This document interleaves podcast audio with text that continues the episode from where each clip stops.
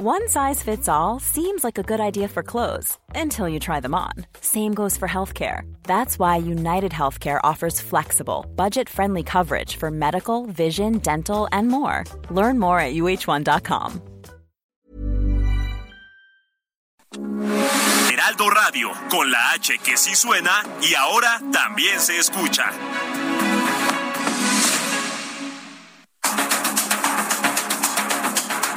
Los expertos se reúnen para debatir, desmenuzar a la noticia y a sus protagonistas. Esta es la mesa de opinión de El Heraldo de México y La Silla Rota. Bajo la conducción de Alfredo González Castro y Jorge Ramos por El Heraldo Radio. Iniciamos.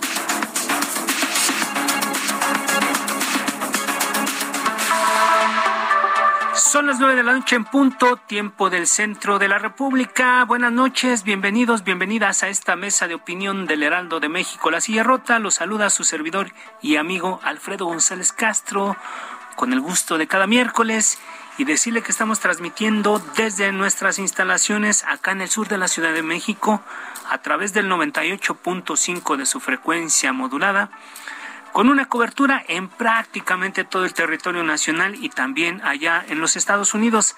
Gracias, siempre gracias a la cadena de El Heraldo Radio. Los invitamos también a ser parte de nuestra comunidad digital. Heraldo Radio ya tiene nuevas redes sociales. Síguenos en Facebook como arroba Heraldo Radio, en Twitter como arroba Heraldo Radio bajo.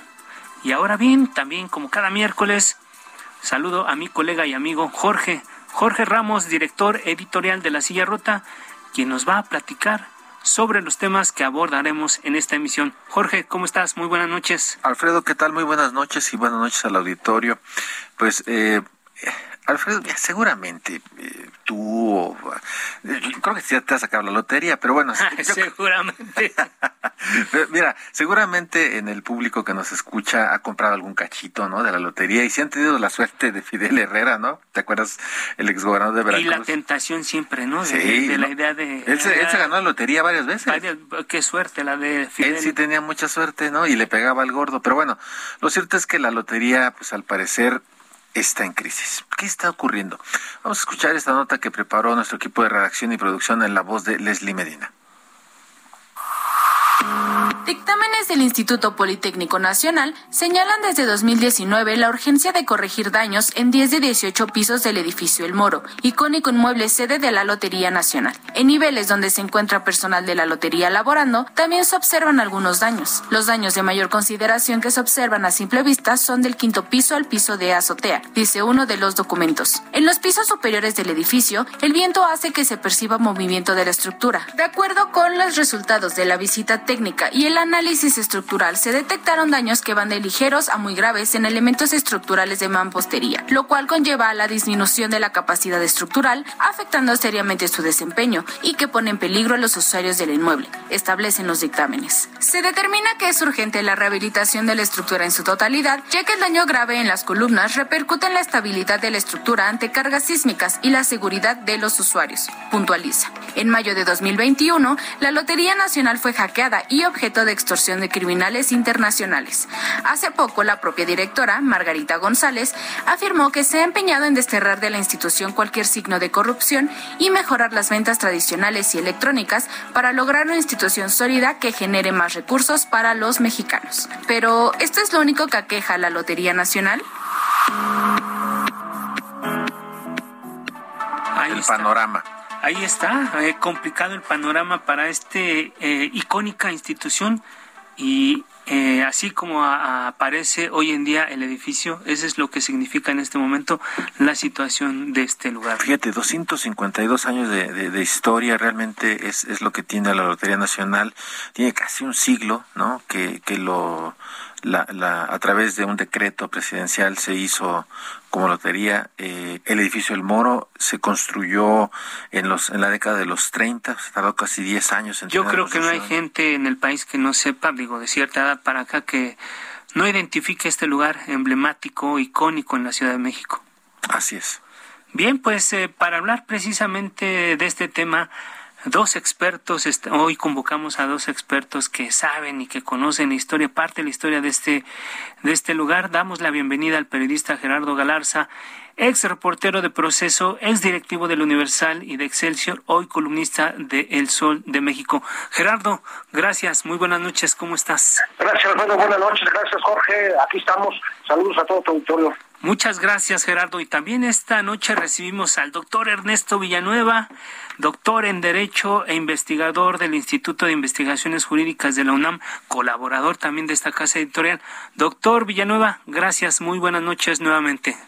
Buenas noches, muchas gracias a, ustedes, a ti eh, este, y al auditorio por esta oportunidad y encantado de platicar sobre este tema que, que afortunadamente tocan porque muchas veces pasa de largo, ¿no? Y qué bueno que esto sea parte de su agenda. Es muy importante para el país. Así es parte, de hecho, de la, de la, digamos, la, intención de este programa es poner en la mesa algunos temas que consideramos que la gente debería poner un poquito de atención. Que a veces pasan de largo con esta vorágine de la información, la agenda pública, los, las corcholatas, los tapados, los destapados, los descartados y todo esto mueven mucho la agenda, pero estos siempre son temas en los que hay que poner Lupa. Lupa, así es. Y bueno, ya escuchábamos eh, en la voz de Leslie esta situación grave que se presenta con el edificio sede de la Lotería Nacional que pareciera el preludio, ¿no? De, de algo, ¿no? Eh, sin embargo, hay historia. Hay historia hace, pues, unos pocos años, unos cuantos, ¿no? Unos cuantos. A finales por ahí de los 80, en la revista Proceso, eh, Gerardo Galarza, tú documentaste eh, algo, algo que pasó con la Lotería Nacional, ambulancias para granjearse a la gente, en fin. Gerardo, cuéntanos, ¿qué nos puedes comentar de esto? Bueno, fue, fue algo muy circunstancial porque eh, la verdad es que, bueno, yo soy guanajuatense y de repente me enteré que la Lotería Nacional, una organización destinada a la asistencia pública, estaba donando ambulancias para la Cruz Roja en diversos municipios. Y me sorprendió mucho que en mi municipio donde yo nací, en la Paso Grande, Guanajuato, pues estaba dentro de los de los este, de los municipios beneficiados, pero en la Pasión no había Cruz Roja. Iban a construir un puente y no había río. exactamente, exactamente. Pero finalmente sirvió para que para que creciera la Cruz Roja, para que se instalara. Fue en el momento en que eh, el señor Ramón Aguirre era director de la Lotería Nacional, después de haber sido aspirante a, eh, bueno, diríamos hoy en los términos eh, modernos, transformadores, de haber sido corcholata en el sexenio de, del señor de la Madrid, pero después, como premio de consolación, le dieron la Lotería Nacional y de allí se con esta con esta con esta ayuda, con este con esta promoción se mm, proyectó para ser candidato del PRI al gobierno del estado acá en Guanajuato en 1991, que como todos saben o deben de saber, eh, pues después de lo que se consideró un fraude electoral, renunció a la, candidatura en beneficio de, no en beneficio, pero sí eh, eh, ante las protestas de Vicente Fox, que no solamente llegaría a ser gobernador de Guanajuato, sino también presidente de la República. Aquella famosa, así le llamaron algunos eh, analistas, concertación, en la que el, pues el presunto beneficiado fue Carlos Medina Plasencia, que había sido un exitoso alcalde de la ciudad de Guanajuato, económicamente la, la, la, ciudad más más más importante del estado ah, y que y que y, que hizo un gobierno de tres años antes de que hubieran nuevas elecciones dos años y tanto casi los tres años en donde ganó ganó Vicente Fox. Pero eso sí eso eso es cierto la Lotería Nacional pues tenía esa desde que se fundó hace algo ustedes lo recordaban hace 52 años donde las loterías no solamente en México sino en el mundo a partir de que se inventaron en Italia pues eran esto eh, un asunto de beneficencia pública. Hay que recordar que en México, aún cuando existía la Lotería Nacional, pues este muchas organizaciones eh, religiosas, políticas, eh, sociales organizaban rifas para beneficiar a determinadas a determinadas instituciones, ¿no? eh, se, y, tenían que tener el permiso de la Secretaría de Gobernación porque existía la Lotería Nacional para ello, no se rifaban. Bueno, hay un, un partido, el Partido Acción Nacional, que mucho tiempo eh, sobrevivió con las rifas de, automóviles, o, alguien como una institución tan importante educativa como el Tecnológico Monterrey, que, que, que casas, casas, coches, claro. casas, coches y demás, una fuente fueron fueron sus sus loterías, sus rifas, ¿no? Y eso, no sé, es más para dar el contexto de cómo ocurren con las loterías. No es un fenómeno nacional, es un fenómeno mundial, eh, surgido en Italia hace muchos años, pero que tuvo un, un, un, un rango, según he investigado, este muy mexicano, que es el el tipo de loterías que era, ¿no? En, Italia, donde se, donde se inventó, donde se puso de moda esto de las loterías, era el famoso loto, loto, lo que equivale aquí al melate, ¿no? Donde, eh, tenías que atinar a cinco números, seis, bueno, en ese, en ese tiempo cinco números, aquí en México ahora son seis y siete según la apuesta que hagas, pero, en otros países, pero en, en, el caso de la Lotería Nacional Mexicana fue el primer, uno de los primeros países que pues era un número al que había que atinarle, que saliera, y después se adaptó en muchos países este modelo. Ciertamente, eh, reitero, pues era un asunto de, incluso, eh, pues se presumía, como aquí presumió el señor Ramón Aguirre, las ambulancias decían ambulancia donada eh, por la Lotería Nacional para la Asistencia Pública. Eran los boletos de entrada para muchos políticos, ¿no? Exactamente, y además es la caja chica. Eso, a este, eso quería llegar, pero bueno, Gerardo, vamos a dejar ahí tantito un poco la historia y por qué no le damos paso a, al doctor Villanueva y que eh, él fue, doctor, eh, fuiste impulsor de la transparencia ya más, hace ya más de 20 años, también en proceso, escribiste en diciembre del año 2000 tus dudas sobre el destino de más de 5 mil millones de pesos de ventas de billetes de lotería. Cuéntale al auditorio, por favor, qué, qué viste en aquel momento. ¿Cuál fue tu experiencia, doctor? A ver, Jorge, claro que sí, con todo gusto. Fíjate que, que, que bien lo, lo ha señalado Gerardo y, y rubrico y escribo todas sus palabras.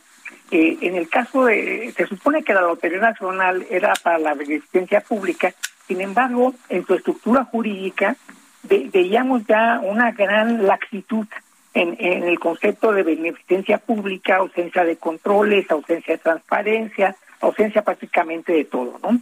Eh, en, aquella ocasión, efectivamente, yo escribí un texto porque hubo una información que, que se dio de manera eh, circunstancial, eh, si bien había ya una obligación específica en materia de transparencia, no se hacía, obviamente no había una ley de transparencia, sí había ya informes trimestrales que por ley se tenían que dar del Ejecutivo al Legislativo eh, en, materia de Hacienda y en algunos de esos informes eh, surgieron algunas inconsistencias que llamaron mi atención, sobre todo porque la Lotería Nacional, pues ya bien decía la palabra mágica Gerardo, en el sentido de la caja chica, y eso ya tenía fama desde tiempo atrás, de que desde ahí que utilizaba para eh, cuestiones ajenas a los propósitos legítimos internacionales que la haya señalado. Era para la asistencia pública, dice su, decía su nombre, o dice su nombre, ¿no? Para la asistencia pública, exactamente. Pero esa asistencia pública, pues era muy, amplia. Ahí yo puse un señalamiento y eh, al, al recordarme, Jorge, el día de ayer este, este, este, este asunto, estuve viendo algunas cosas y después tuve algunas, algunos datos a través ya años, poquitos años después, al, ya al inicio de la ley en materia de transparencia, que fue en el 2003, aunque se aprobó en el 2002, eh, había muchos destinatarios muy raros, desde asociaciones civiles eh, eh, extrañas, desde agrupaciones personales, de, no, no había una racionalidad, y, y, muchas de ellas vinculadas a, al partido hegemónico en aquel entonces, el PRI, y pues esto, evidentemente, por lo menos lo que estaba documentado, pues llamaba llamaba a sospecha. E, y entonces este pues pues sí justo, junto con pues quienes estaban a cargo de esas áreas de esas de, esas instituciones pues que estaban vinculados casualmente a los medios de comunicación que en este sentido no tendría por qué haber sido así. Y desde ahí pues se utilizó esto de manera eh, digamos que ajena a, a, a, los propósitos y eso es lo que pudimos lo que pudimos checar. Y nadie claro en aquella época estamos hablando ya, hablando de 22 años, pues no había ni, ni, ni la iniciativa, ni la inquietud, ni O sea, las circunstancias eran distintas, ¿no? No había esta demanda o esta, este escrutinio, incluso desde los medios, que se está haciendo como en este momento. En este momento también lo recordaba ayer Jorge. Pues, y este eh, y qué bueno que se haga porque eh, ahora sí que el, el, que conoce, como dicen, el que, no, el que no conoce su historia está condenado a repetirlo y qué bueno que se está haciendo. Claro, lo malo es que ahora esa institución, en lugar de dedicarse a sus verdaderos propósitos y fines, pues se deja en el abandono por un estigma. Yo creo que habría, tener, habría que tener ahí una, una reforma en su estructura normativa y darle un cauce eh, pues más eh, eh, este acorde a las prácticas internacionales, un poco en la lógica de lo que decía Gerardo. ¿no? Fíjate, y ya que lo, mencionas, eh, Ernesto, la verdad es que muchos de los que han sido directores de la Lotería Nacional, en algunos casos la verdad es que era algún premio, ¿no? Ya lo, ya lo decía Gerardo, ¿no? Premio de consolación. Premios de consolación, en caso y muy buenos premios. O boletos de entrada a otras cosas, ¿no? Así es, este, pero fíjate, ya que mencionabas ahorita esto último, eh, y lo, lo, decíamos al principio, tiene la lotería un antecedente de 252 años. El decreto presidencial eh, de 1920 fue el 16 de agosto, es decir, está por cumplir eh, un aniversario más, pero la verdad es que yo siento que están en medio de la incertidumbre, ¿no? Eh, y, y, quiero preguntarte esto, Ernesto, porque el proceso de fusión para su transformación en pronósticos para la asistencia pública aún sigue su curso, eh, no obstante que el decreto de reforma legal pues fue publicado por el Ejecutivo desde el 14 de enero del 2020. La pregunta concreta, eh, y, ya que lo mencionabas, que se hiciera algún tipo de, de modificación, de ajuste, ¿es buena o mala idea desaparecer la marca Lotería Nacional para que pase a pronósticos para la asistencia pública? A lo mejor solo es nombre, pero en el fondo, ¿qué ves? Mira, yo creo que, que, el problema, la marca en el ámbito periodístico estaba muy desgastada, muy afectada, muy lastimada, eh, y supongo que, que, la, que la voluntad política en este gobierno pues fue cambiarlo por pronósticos que tenía pues una, una menor connotación política.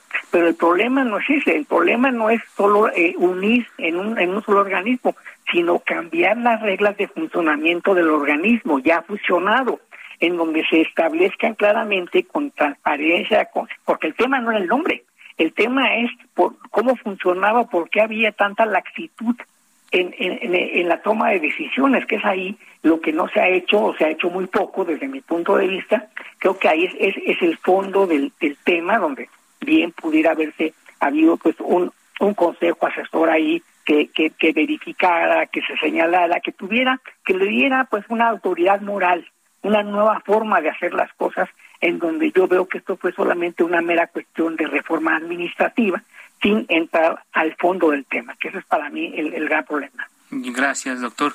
Lotería o pronósticos que venden boletos de un avión presidencial que no se rifa. Estamos repitiendo la historia. ¿Qué opinas, Gerardo Galarza, periodista? Sí, sí, sí, efectivamente. Y mira, creo que el, pues estoy de acuerdo con eso. En este asunto, es muy importante la transparencia. Ernesto Villanueva, quien saludo, y hace mucho tiempo que no tenía la oportunidad de hacerlo, es experto en ello y nos puede director más. En este asunto de los sorteos, de las rifas, todo, es muy importante la transparencia, eh, no solo para todos los ciudadanos, sino incluso para quienes participan o participamos en los sorteos. Queremos saber qué pasa, ¿no? Y bueno, ahora se sortean aviones, se sortean lotes, se sortean bienes decomisados, se sortean todo, además de los, de los, de los clásicos sorteos de la Lotería Nacional. Y yo recuerdo, porque he participado en sorteos de la Lotería Nacional, he participado en los megates, no lo puedo negar. La Lotería Nacional, por ejemplo, se anunciaba que si el premio mayor no había resultado, el boleto, no, el ganador no se había vendido, vendido había pues una, una, una forma de que si tú tenías las cuatro últimas cifras del boleto, además, te tocaba un premio muy menor, pues, ¿no? Una especie de reintegro, pero se repartía alguna cosa, ¿no? Sí, reintegro. por otro lado, este, había había esta situación de, de, de, la entrega a, a, instituciones públicas y también privadas, hay que decirlo, que requerían de, de auxilio de, de fondos públicos para, para sobrevivir se fue perdiendo porque también se deterioró, lo dice bien el resto de la marca, lo dicen ustedes bien la marca, y de repente se quiso pues aprovechar eh, la, la, la, buena la buena la, buena marca de pronósticos deportivos y juntarlas. Eh, yo creo que más allá de un asunto administrativo también fue, fue ese sentido.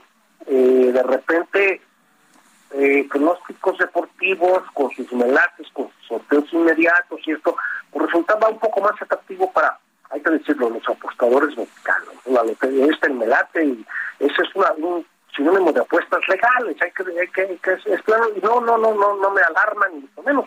Los seres humanos por naturaleza somos apostadores, ¿no?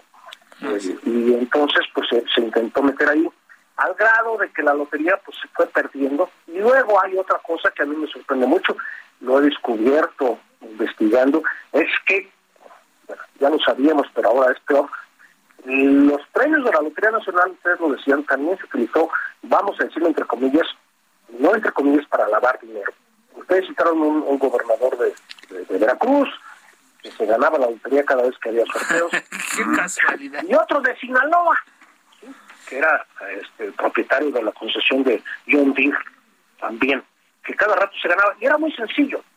Sus, ay, lo voy a decir de esta manera, ahora tan común, sus sicarios, sus allegados, encontraban en la Lotería Nacional a los a los reales ganadores del premio mayor. Y entonces era una, práctica común decirles, oiga, a usted se ganó un millón, dos millones, diez millones, lo que haya sido el premio mayor o la parte del cachito que tenías, y le van a quitar el 20-21% de, de los impuestos que tiene que pagar por no ganado el premio. Sí, así es. Bueno, yo le voy a dar el premio completo, pero denme el cachito, ¿sí? Y entonces esos, esos, esos cachitos caían en manos de quienes necesitaban lavar dinero. Y a la hora que, que se requería, eh, se les exigía por transparencia y estas cosas, a ver, ¿de dónde salió su dinero? Pues me en la lotería, ¿no? Y entonces ocurren los, los casos de gobernadores que, o funcionarios públicos o gente muy conocida que se había sacado la lotería dos tres veces pese a que los que jugábamos sería pues con lo más sacábamos un recurrente no la, la, gente que de un día para otro de la noche a la mañana aparecía con mucho dinero era fácil me gané la lotería y a quién le a quién le podía constar pues a nadie. Claro. No no porque porque además tenías el boleto sí yo perdón que lo diga no solamente gobernadores conozco alguno o dos casos de eh, gentes conocidas mías que bueno yo no saco otro dinero me saqué la lotería ay que bueno, no, pues sí. Pero, qué suerte, ¿no? Qué suerte, pero bueno. Qué suerte, sí. y entonces, este, pues, pues y, mira, eh, yo recuerdo un caso terrible, el primer gran sorteo de Melate, no de Melate, de pronósticos deportivos, hay que recordarlo, eh, los mundiales, fue el mundial del primer sorteo, fue el mundial de Argentina en el 78, en el 78, una mujer de, de, de, del estado de Guerrero, una, una señora, pues fue la que latinó más y se ganó en ese tiempo 12, 13 millones de pesos, no recuerdo muy bien. Y lo dieron a conocer públicamente. Eso no, pobre señor. transparencia. Y a la semana estaba secuestrado un familiar. Pobre. Dio el premio en el secuestro, ¿no? Lamentablemente. Esas son las cosas que hay que medir, eh, las transparencias de, estas cosas, ¿no? Porque también provocan eh, pues la actuación del crimen mucha tentación mucha tentación. para para para para, este, quitarles el dinero a quienes ganan digámoslo así honestamente porque compraron su boleto muy bien. en algún, sitio que muy bien Gerardo muchas gracias. Ernesto en un minuto eh, le ves futuro a la lotería pues mira lo, lo veo complicado lo, lo, lo, veo complicado, creo que tenemos, si no mejoramos la parte legal y la, la, la, la credibilidad que, que debió haber tenido, va a estar muy complicado. Lo que sí, en, rápidamente te digo que vamos a dar ahí como primicia en el Heraldo eh, estos documentos que eh, amablemente, en el buen sentido, me obligó Jorge a, investigar. De, información que, que yo nunca publiqué después, años después, eh, pero que son interesantes porque son donativos a empresas y personas privadas en los años entre el 2003 y el 2008-2010 Qué joya, que, ¿eh? merecen la pena tenerlo ahí. Pues nos ponemos de acuerdo para tener acceso a esa información. Gracias. No, sí, pues lo vamos a publicar, lo voy a publicar yo ahí en mi colaboración. Ah, ya. En el Heraldo, sí, también lo puedes compartir también, ¿no? Ah, no, también no, lo hacemos, lo sacamos, sí, claro, porque por la magnitud para tenerlo completo en, en la silla rota también, por supuesto. Excelente, muchísimas gracias. Gracias, a ambos, Gerardo Galarza, gracias, colega periodista, gracias, gracias, doctor Ernesto Villanueva. Vamos a hacer una pausa Quédese con nosotros porque el tema que viene es muy interesante y está en la coyuntura, ¿no, Jorge? Está en la coyuntura. Regresamos.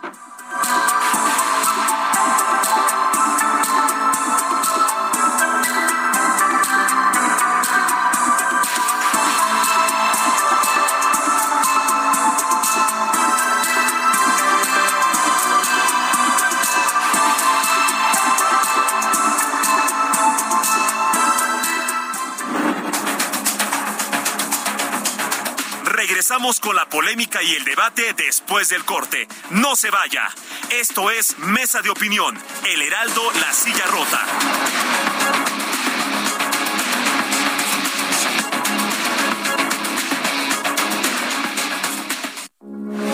Heraldo Radio 98.5 FM, una estación de Heraldo Media Group.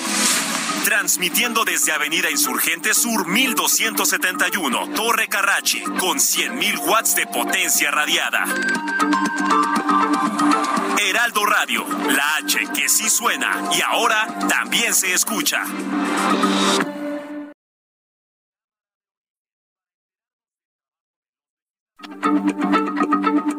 Heraldo Radio, la H se lee. Millions of people have lost weight with personalized plans from Noom, like Evan, who can't stand salads and still lost 50 pounds. Salads, generally, for most people, are the easy button, right? For me, that wasn't an option. I never really was a salad guy. That's just not who I am. But Noom worked for me. Get your personalized plan today at Noom.com. Real Noom user compensated to provide their story. In four weeks, the typical Noom user can expect to lose one to two pounds per week. Individual results may vary. Se comparte, se ve y ahora también se escucha.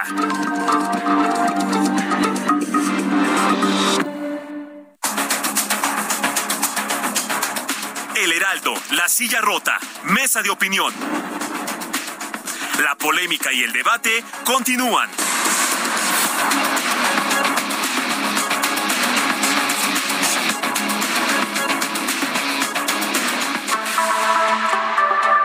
Son las nueve de la noche con 30 minutos, hora del centro de la República. Lo saluda su servidor y amigo Alfredo González, recordándole que estamos transmitiendo completamente en vivo desde nuestras instalaciones acá en el sur de la Ciudad de México a través del 98.5 de su frecuencia modulada con una cobertura en todo el país y también allá en los Estados Unidos gracias a la cadena de El Heraldo Radio. Jorge, amigos del auditorio, estamos de regreso a esta segunda parte de la mesa de análisis de la silla rota y el Heraldo de México, un tema polémico, pero sobre todo muy importante que tiene que ver con cosas del momento, tendencias sobre el abuso de las mujeres, la exposición de las mujeres y todo este tema que, que ya, del que ya hemos hablado en otras ocasiones que tiene que ver con la violencia y el abuso sobre las mujeres.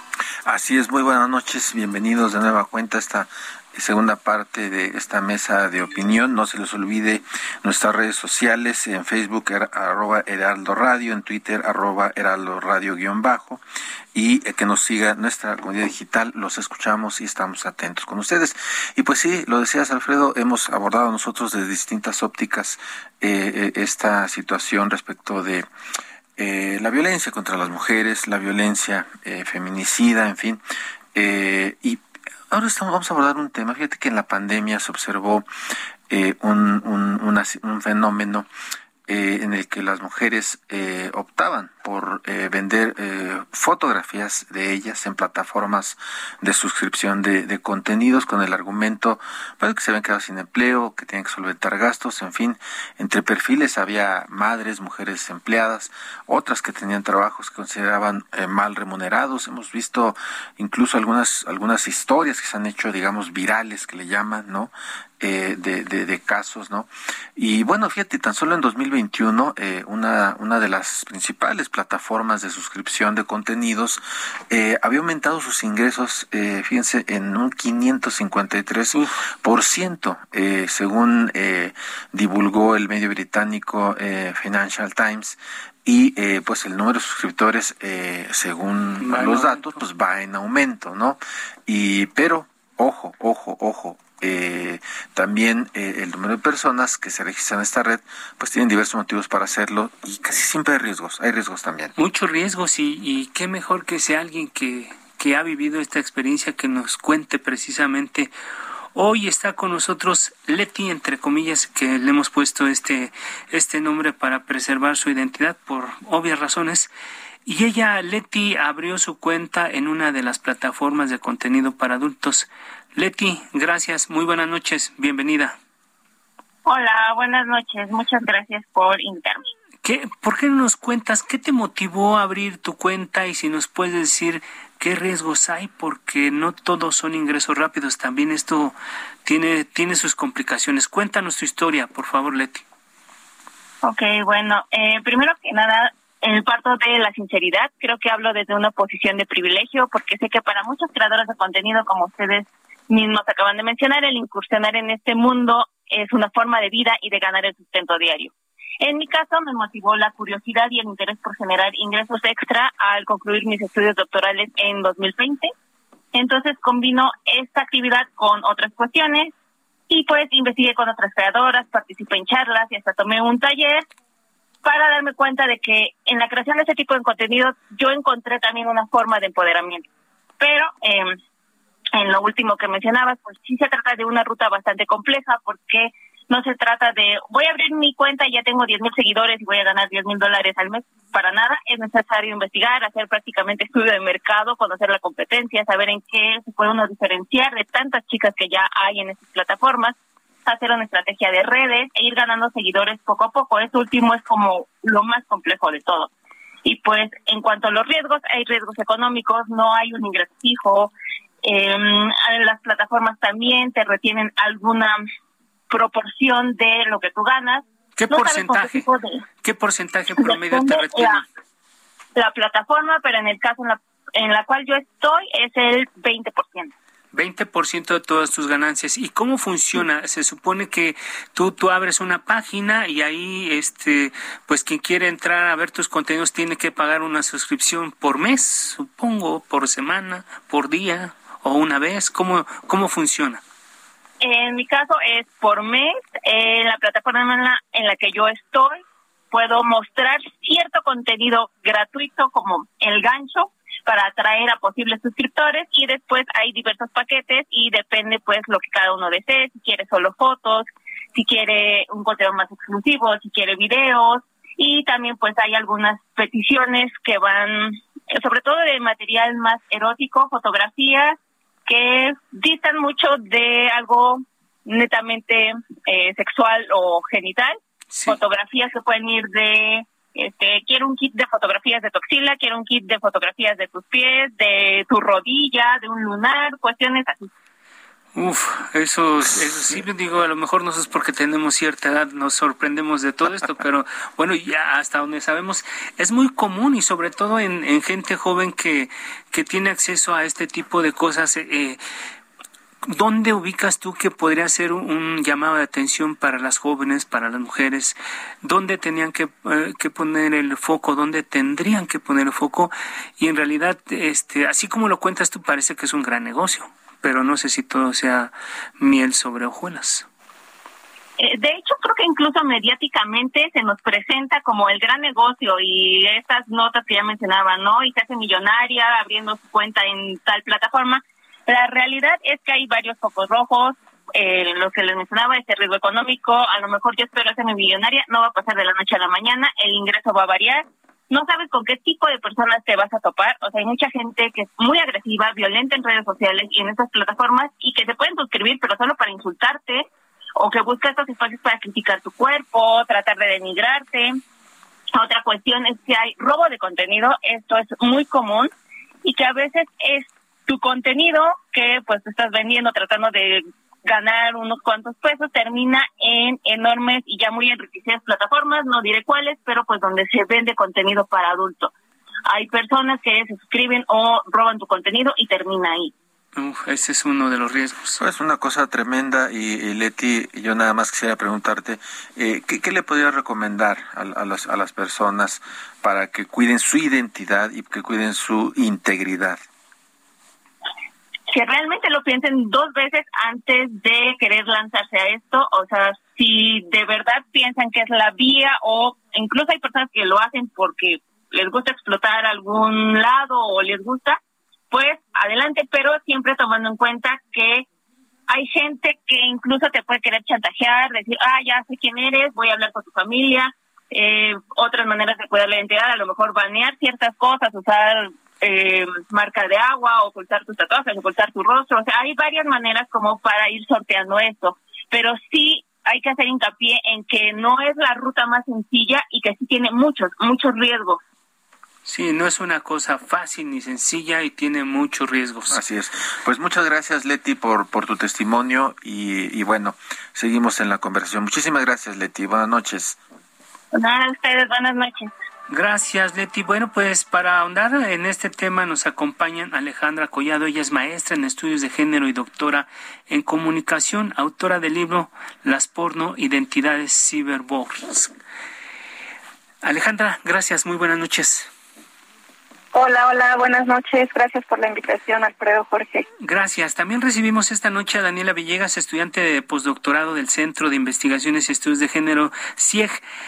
Daniela, gracias. Muy buenas noches. Hola, ¿qué tal? Buenas noches, Alfredo y Jorge. Gracias por la invitación y a todo el público. No, al contrario, gracias a ustedes. Y bueno, eh, Alejandra Collado es una investigación sobre las eh, porno identidades eh, cyborgs o cyborgs, En, su libro, a partir del análisis de mujeres que venden sus fotografías al sitio web Suicide Girls un tipo de comunidad, negocio y sitio pues de porno suave, ¿no? Soft porn, fundado en 2001, que está vigente y se distingue por mostrar modelos de diferentes nacionalidades, preferencias y prácticas sexuales, corporales, sexuales y otras variantes. Cuéntanos, eh, Alejandra, eh, qué es lo que encuentras en esta investigación y cómo es que se conecta con las aplicaciones actuales. Ya escuchamos el testimonio de Leti. Sí, muchas gracias. Gracias, pues también agradecer a Leti por su testimonio y a la doctora Daniela Villegas por compartir este espacio y pues como mencionan esta, esta investigación hace ya algunos años sobre una comunidad pues que podríamos considerar como una de las antecesoras, ¿no? Del OnlyFans justo por esta dinámica a través de la cual opera. Y bueno, para poder realizar esta investigación pues fui parte de esa comunidad por dos años, eh, pero antes de eso llegué a la comunidad como fan, ¿no? Como seguidora, como aspirante a una Suicide Girl oficial y después, bueno, ya como investigadora tuve la posibilidad de entrevistar a algunas modelos, conocer su experiencia, seguirnos mutuamente en redes y, bueno, conservo todavía algunos vínculos con ellas, ¿no? Entonces, bueno, de entre lo que pude encontrar en ese tiempo, tanto en los contenidos como en el discurso del sitio, ¿no? Es que estas mujeres tienen encarnada en el cuerpo una materialidad de lo que implica ser una mujer, ¿no? En un contexto cultural particular, económico, histórico, ¿no? Y un momento también importante, pues que marca este cambio, ¿no? En la que todos nuestros vínculos y experiencias empiezan a ser mediados por la tecnología, ¿no? Y bueno, en esta investigación lo menciono como la cultura pornificada, ¿no? O el porno mediatizado, que en realidad lo podemos ver pues en todos los productos culturales que consumimos, ¿no? Entonces, bueno, aquí se traía a debate justamente toda esta cuestión, ¿no? De si esto es liberador, si es emancipador o si vuelve a reproducir la cosificación de las mujeres, ¿no? Entonces, algo de lo que, sí, exactamente. Entonces, está mucho ahí ese debate. Y bueno, cuando comenzó este auge de OnlyFans, pues justo, ¿no? Me remontó a todo este trabajo realizado en la investigación porque funciona de una manera similar, digamos, como en lo logístico, ¿no? Y hay de por medio esta autopercepción de lo que es empoderarnos, ¿no? Como como mujeres con este respectivo cuestionamiento, ¿no? al término empoderar, ¿no? En el que hay pues un intercambio monetario de por medio, está mediado por la tecnología, ¿no? Entonces algo de lo que yo buscaba en esta investigación era ofrecer una propuesta metodológica para analizar comunidades virtuales ¿no? que tuvieran estas características y bueno, OnlyFans es uno de ellos con algunas variantes que este está centrado en lo económico, Suicide Girls estaba basado en la cuestión de la identidad de la mujer rebelde, transgresora, etcétera, ¿no? Y OnlyFans, pues sí, tal como dice Leti, pues eh, es un discurso mucho más de empoderarte a través de lo económico, ¿no? Que ahí es pues lo que nos genera pues esta sospecha, ¿no? De si realmente esto es eh, empoderamiento. Gracias, Alejandra. Y cada vez vemos que más mujeres abren sus cuentas en esta plataforma de OnlyFans y Fansly y vemos historias sobre la madre que abrió su cuenta, la empresaria que dejó el corporativo, la deportista que gana más vendiendo sus fotografías, conductoras de radio, conductoras de televisión, presentadoras de noticias. ¿Qué es lo que estamos viendo con estos datos, Daniela Villegas? Pues creo que ahí se está viendo la coyuntura de esta gran precarización económica en la cual vivimos, que también se intensificó a partir de la pandemia de la COVID-19. Pudimos ver que de 2020 en adelante aumentaron estas cuentas de primordialmente mujeres que están en OnlyFans, pero también hay hombres que participan de estas redes como creadores de contenidos. Entonces creo que en principio es ver la gran precarización en la cual nos encontramos y que pues es una forma que en un principio pareciese que pueda mm, generarnos un bienestar económico y que también, bueno, hay como un espacio para una interacción más cercana, digamos, más auténtica entre los creadores y los fanáticos, ¿no? Que creo que eso es uno de los principales enfoques de estas plataformas de OnlyFans. Se presentan a sí mismas como una infraestructura que provee de una conexión personal más auténtica entre aquellas creadoras o creadores y sus fanáticos, ¿no? Que es importante señalar que en el caso de OnlyFans no solamente es de contenido erótico, sino que también hay muchos otros contenidos eh, también de comida o de eh, otros conocimientos. Sin embargo, se ha conocido más por estas creaciones de contenido erótico y más sexualizado, pero no es el único mercado al que atienden. Mm, mira, está, el dato. Fíjate, eh, eh preguntar en todo, todo el tiempo, ¿no? Se habla que estamos vendiendo algo, ¿no? al denominado eh, eh sistema, ¿no? Este, nuestro tiempo, intelecto, nuestras ideas, nuestro trabajo, en fin.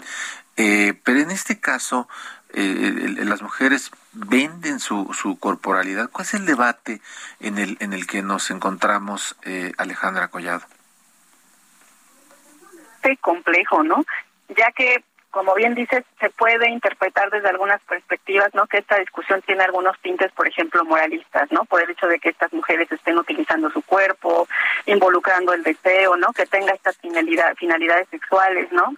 Entonces, bueno, se considera que genera estas reacciones debido a que las mujeres están transgrediendo este lugar asignado históricamente, ¿no? En el que pues no tenemos derecho ni a nuestra sexualidad más que para eh, con nuestra pareja, ¿no? Heterosexual y monógama o para reproducirnos, ¿no?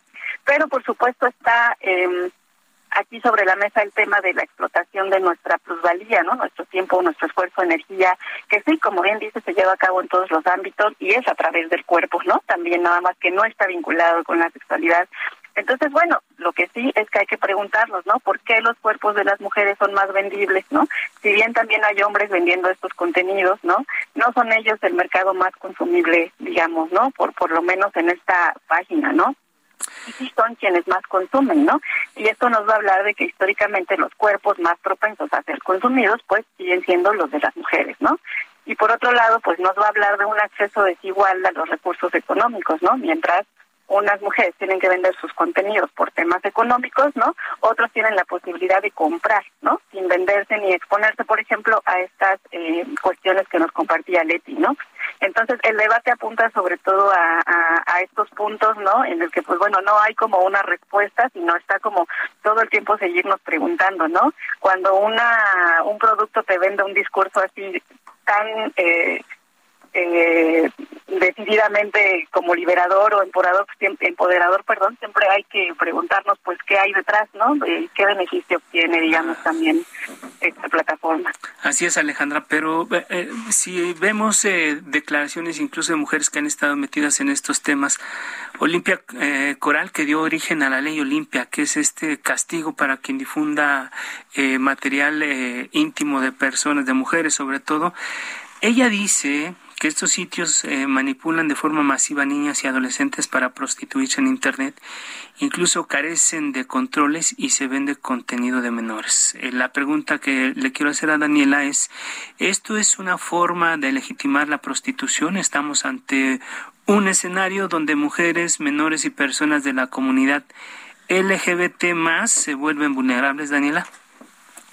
Me parece que es importante lo que señala Olimpia Coral y justo Leti con su testimonio y también la doctora Alejandra Collado lo mencionan. Esta cuestión de que hay riesgos, por ejemplo, Leti mencionaba que existe el robo de contenido y de identidad, que esto pues va contra eh, no solamente sus derechos, sino que evidencian que faltan controles dentro de estas plataformas y que muchas de las personas que se van a ver en mayor vulnerabilidad son aquellas que son menores de edad y también aquellos que son de grupos eh, de la sociedad que están en mayor riesgo, ¿no? Eh, ustedes mencionaban los grupos LGBT más, eh, pero no solamente ellos, sino también personas que no se encuentran dentro de la normatividad de la sexualidad, ¿no? No, no esta heterosexualidad normativa, ¿no? Entonces me parece que la falta de normativas claras y también una falta de garantizar eh, que la que el contenido y la identidad sean propios de quienes lo crean y que también les den certezas no solo económicas sino también en su identidad y en su autonomía les ponen en gran riesgo. Y en el cuestión de la prostitución me parece que eh, esto que ustedes mencionan que si acaso es una forma de legitimar la prostitución creo que lo que se está dando en estos sitios es un tema de trabajo, es una forma de trabajo sexual en la cual de manera hasta cierto grado autónomo, porque bueno, así es como se presentan este tipo de plataformas que buscan que se den conexiones autónomas entre creadores y fanáticos. Creo que lo que sucede es que a veces puede al un momento dado pasar de esos límites, porque al, la búsqueda de una necesidad de interacción una fantasía de interacción especial con la creadora primordialmente, pues a veces es se sobrepasa. Eh, por ejemplo, Leti mencionaba que en momentos hay gente agresiva y hay gente que también pues puede eh, traspasar esos límites. Y también, bueno, sabemos que las personas que tienen un mayor número de seguidores, de seguidoras, pues entonces no pueden tener el control de esa cuenta y ya no pueden tener esta cercanía con sus fanáticos, una conexión tan personal. Entonces muchas veces las personas que crean contenidos y que ya tienen demasiados seguidores y les pues les lleva demasiado tiempo mantener la cuenta y todos estos contenidos, pues incluso hacen uso de otras agencias para que les muevan sus contenidos. Entonces ya ahí entran otros tipos de actores que incluso pues ya modifican esta cuestión de que sea muy personalizado. Y eso pues sí ya podría evidenciar otros elementos de proxenetismo hasta cierto grado. ahí está uno de los riesgos importante lo que dices. Lo que nos están diciendo nuestras invitadas, ¿no? Los focos rojos que representa esto. Gracias, gracias Daniela. Y pues para cerrar, ir cerrando ya el programa, un minutito de manera de conclusión, Alejandra Collado, maestra en estudios de género y doctora en comunicación, autora del libro Las por identidades Cyborg. Claro, pues bueno, cerrar diciendo que OnlyFans y otras plataformas son lo que son gracias a cómo las y los usuarios se apropian, ¿no? De estas plataformas y eso sin duda pues es sintomático de la sociedad en lo que estamos lo digital siempre va a ser un reflejo de lo que sucede en la realidad, va a ser una herramienta más para que se pueda llevar a cabo todo lo que hacemos en el mundo real, ¿no? En el mundo material, el trabajo sexual y también la violencia y la explotación y la extorsión, ¿no? Entonces, bueno, hay muchos temas sobre la mesa para analizar, para cuestionar, ¿no? No dar por hecho que algo es totalmente liberador, ¿no? O que totalmente es manipulación, siempre va a haber historias, subjetividades, deseos, contextos, ¿no? Lo que sí es que sí tenemos que seguir criticando y cuestionando el sistema económico económico, capitalista y patriarcal, pues que nos da tan pocas opciones, ¿no? Y que no importa qué tan empoderadas estemos, siempre va a encontrar la forma de que sigamos empoderando más al sistema, creyendo que nos empoderamos nosotras, ¿no? Y eso sí, sin duda, pues eh, tenemos que seguir resistiendo y transformando y pues eh, la escucha, ¿no? De, quienes viven estas experiencias sigue estando también, eh, tiene que seguir estando en el centro. Qué delgada la línea entre estas dos condiciones, pero bien. Gracias, Alejandra. Daniela Villegas, estudiante de postdoctorado del Centro de Investigaciones y Estudios de Género. Una conclusión, por favor. Un minuto. Eh, me parece que lo que está aquí primordialmente en venta es la intimidad. El producto es la intimidad, una intimidad digital, la fantasía de la interacción especial eh, de uno a uno entre creadora y, y fanático, ¿no? Entonces creo que es muy interesante analizar cómo es la creación de interacciones entre creadores de contenido y los que consumen y buscan satisfacer esta necesidad. Muy bien. Pues se nos, se nos agotó el tiempo. el tiempo. Muchísimas gracias a nuestros invitados, Alejandra Collado, maestra en estudios de género y doctora en comunicación, autora del libro Las porno identidades cyborg, y Daniela Villegas, estudiante de postdoctorado del Centro de Investigaciones y Estudios de Género CIEG, y por supuesto también a Leti para entender, para tratar de entender este fenómeno y los riesgos que entraña. Gracias a las dos, gracias ambas. Eh, Jorge, amigos del auditorio, llegamos al final de este espacio. Agradecemos mucho que nos haya acompañado en esta emisión de la Mesa de Opinión del Heraldo de México, La Silla Rota. Agradecemos a quienes han hecho posible este esfuerzo, Isaías Robles en la información, Ángel Arellano en la producción, Emanuel Bárcenas en los controles técnicos y Gustavo Martínez en ingeniería. Los esperamos el próximo miércoles a las nueve de la noche y el martes en la Mesa de Opinión a Fuego Lento. Descanse, muy buenas noches. Nos vamos, Jorge. No se les olvide ser felices y usen cubrebocas. La pandemia todavía sigue. Y sigue la pandemia y, y ahí viene el, centauro, que es una nueva variante de, de la COVID-19. Ya lo comentábamos ayer por, por la noche. La recomendación sigue siendo en todo momento usar el cubrebocas y no dejar, no, no asistir a lugares donde haya mucha gente, en, lugares, espacios cerrados. Ahí está la recomendación. Nos vamos, nos, escuchamos la próxima semana.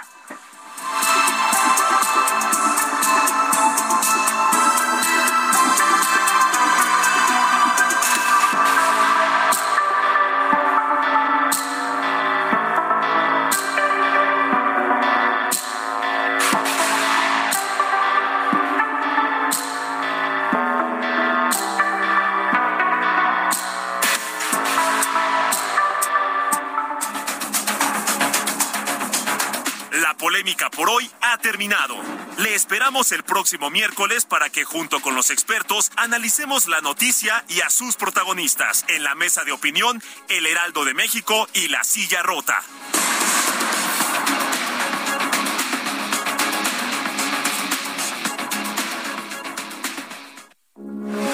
Heraldo Radio 98.5 FM, una estación de Heraldo Media Group transmitiendo desde Avenida Insurgente Sur 1271, Torre Carrachi, con 100.000 watts de potencia radiada.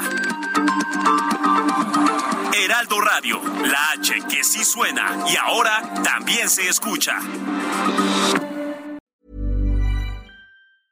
Hey, it's Paige DeSorbo from Giggly Squad. High quality fashion without the price tag. Say hello to Quince. I'm snagging high-end essentials like cozy cashmere sweaters, sleek leather jackets, fine jewelry, and so much more. With Quince being 50 to 80% less than similar brands.